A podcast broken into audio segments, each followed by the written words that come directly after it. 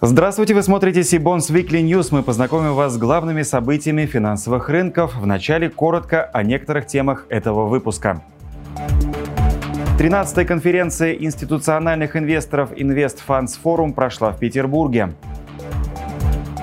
Новые условия российской экономики. Что это значит для денежно-кредитной политики? Ключевая ставка 11%. Что дальше? Представители Oil Resource Group и сеть отелей и термальных комплексов Green Flow презентовали на онлайн-семинарах Сибонс предстоящие выпуски облигаций. Теперь об этих и других новостях более подробно. В Санкт-Петербурге прошла 13-я конференция Invest Funds Forum и в очередной раз подтвердила статус крупнейшей независимой площадки для институциональных инвесторов. Она снова собрала около 250 участников, от представителей инвест-сообщества и банков до управляющих компаний и брокеров.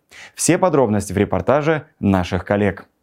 В кулуарах, готовясь к сессии пленарной, обсуждали вообще, какова стратегия наверное, лучшая стратегия – это ничего стратегически не планировать, потому что вероятность не угадать, она не просто велика, она стопроцентная. Уже 13 лет на конференции Invest Funds Forum в Петербурге собираются сотни представителей инвестиционного сообщества. Ведь это отличная возможность для диалога по важнейшим для отрасли вопросам. В этом году мероприятие удалось провести, несмотря, а возможно даже вопреки, серьезным вызовам, с которыми столкнулись экономика и финансовые рынки нашей страны. В прошлом году эта конференция была маршем победителей, и действительно, наверное, тогда были прям прекрасные настроения. Два года назад действительно были сложности с точки зрения ковида, а в этом году основная сложность – это, конечно, тот беспрецедентный вызов э, для российской экономики, финансовой системы и фондового рынка, который начался после 24 февраля. Но, тем не менее, рад сказать, что по количеству участников мы практически повторили результат прошлого года. 250 зарегистрированных участников, поэтому, несмотря ни на что, российский фондовый рынок продолжает жить.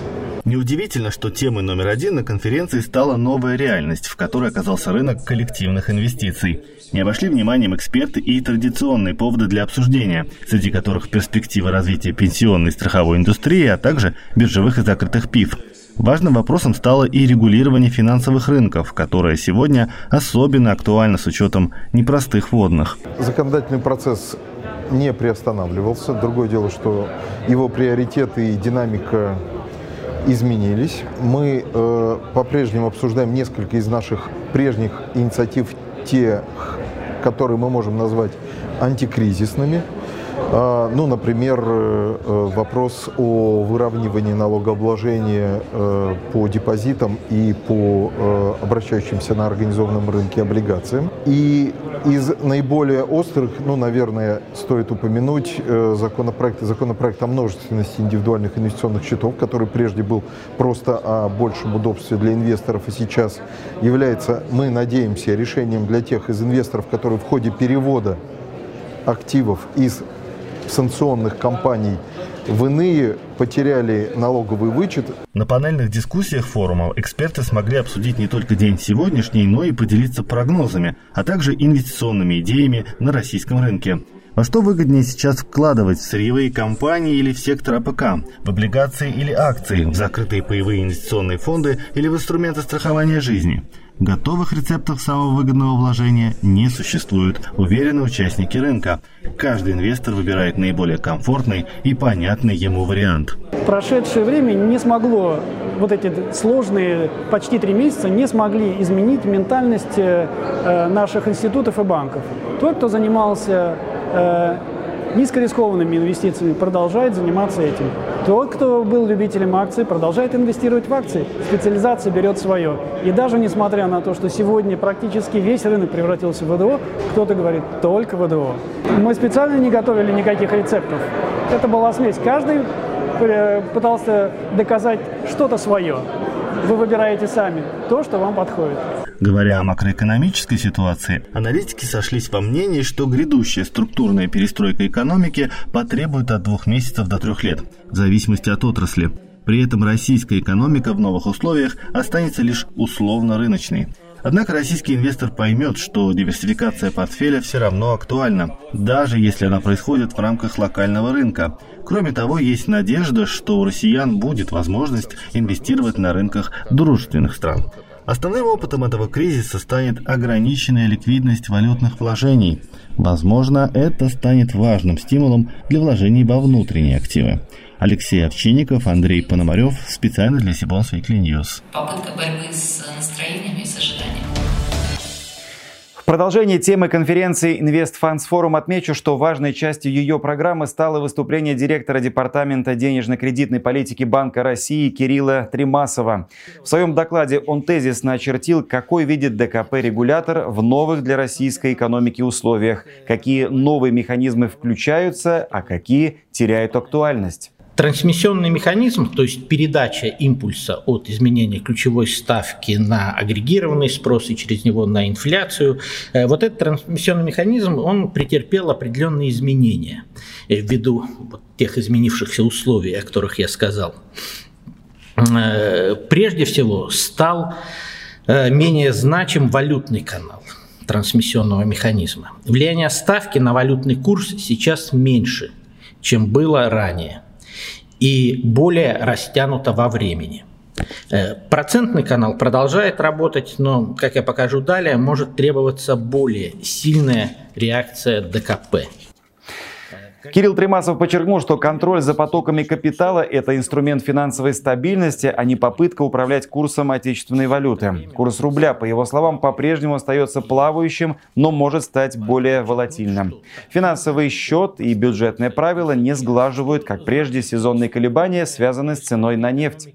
Особое внимание спикер уделил вопросу масштабной структурной перестройки экономики, которая приводит к изменению относительных цен.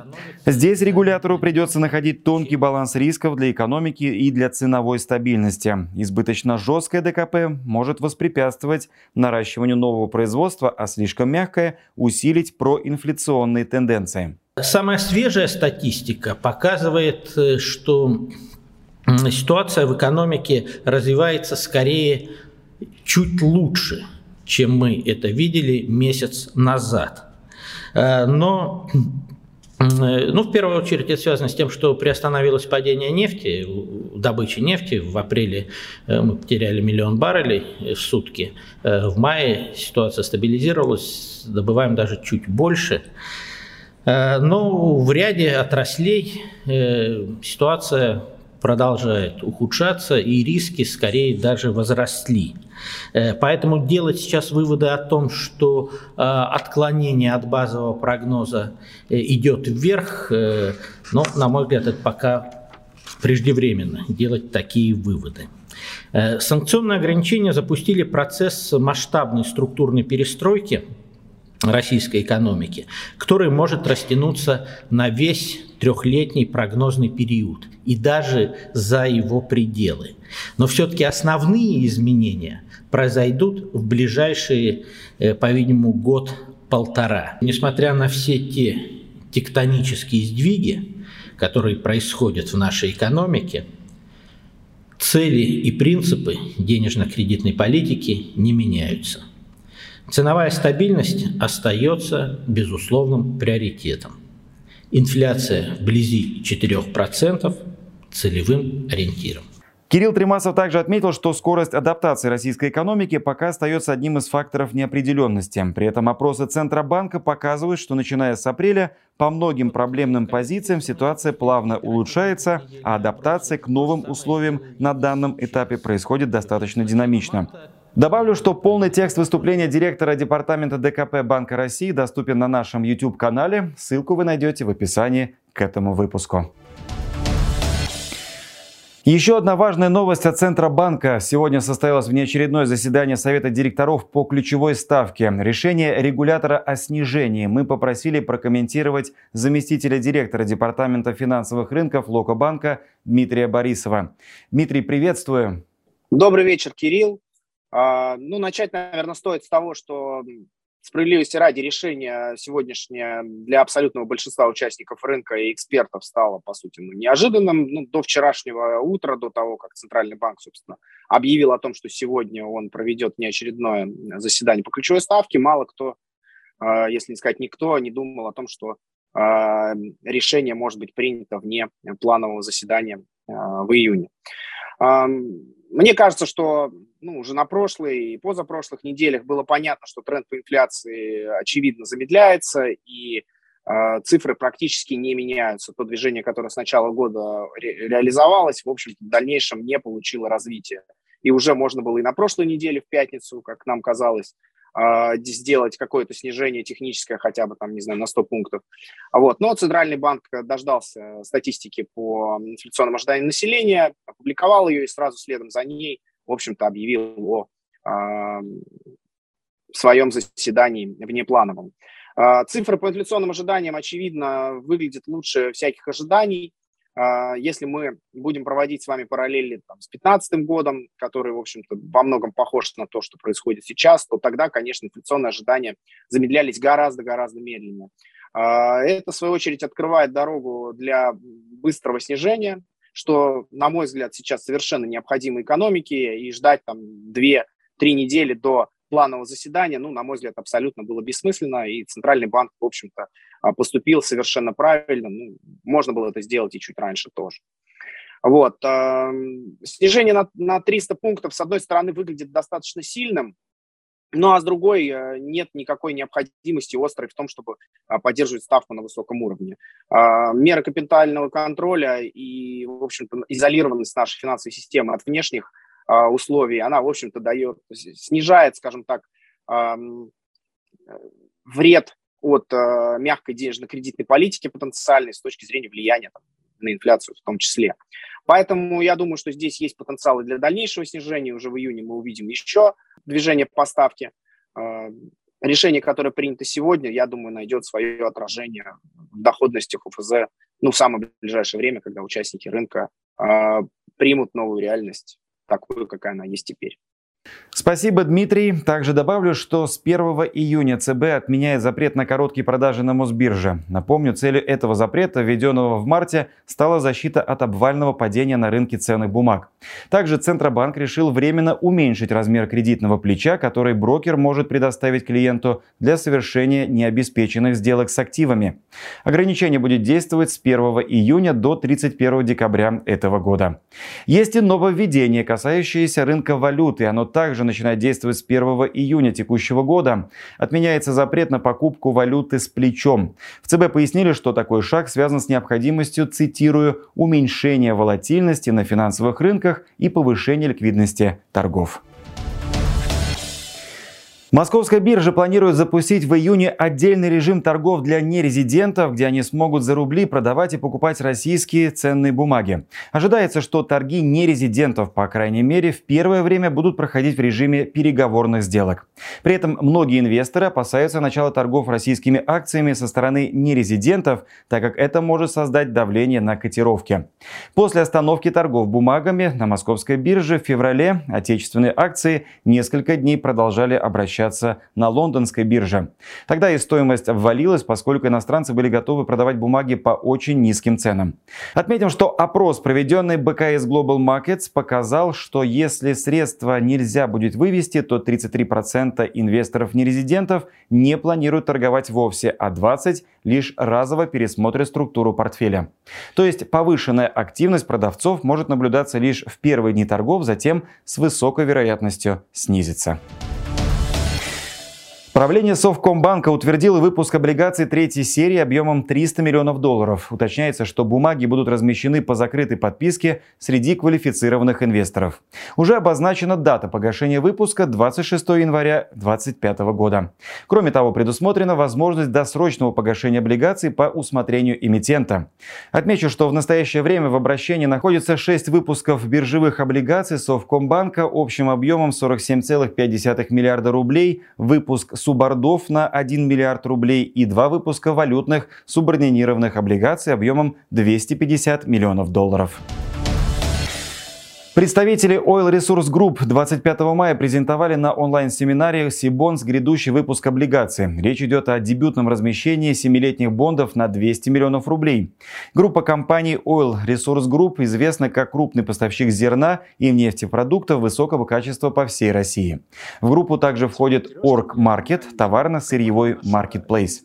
Этот проект реализуется в рамках корпоративного университета Сбербанка на базе инновационного центра Сколково.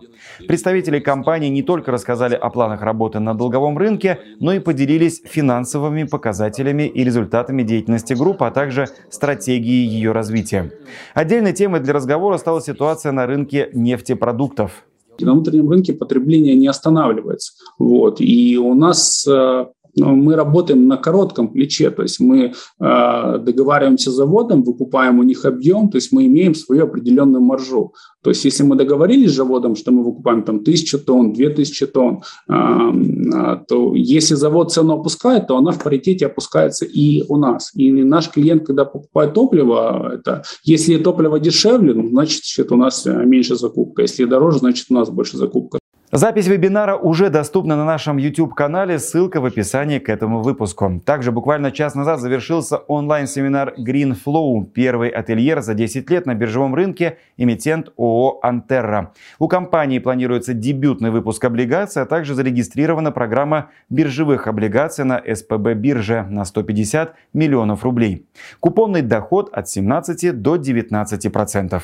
Запись онлайн-семинара появится на нашем YouTube-канале уже завтра – не пропустите анонсы со ссылкой в наших соцсетях. Я же напомню, что официальным партнером нашей программы является Банк Синара.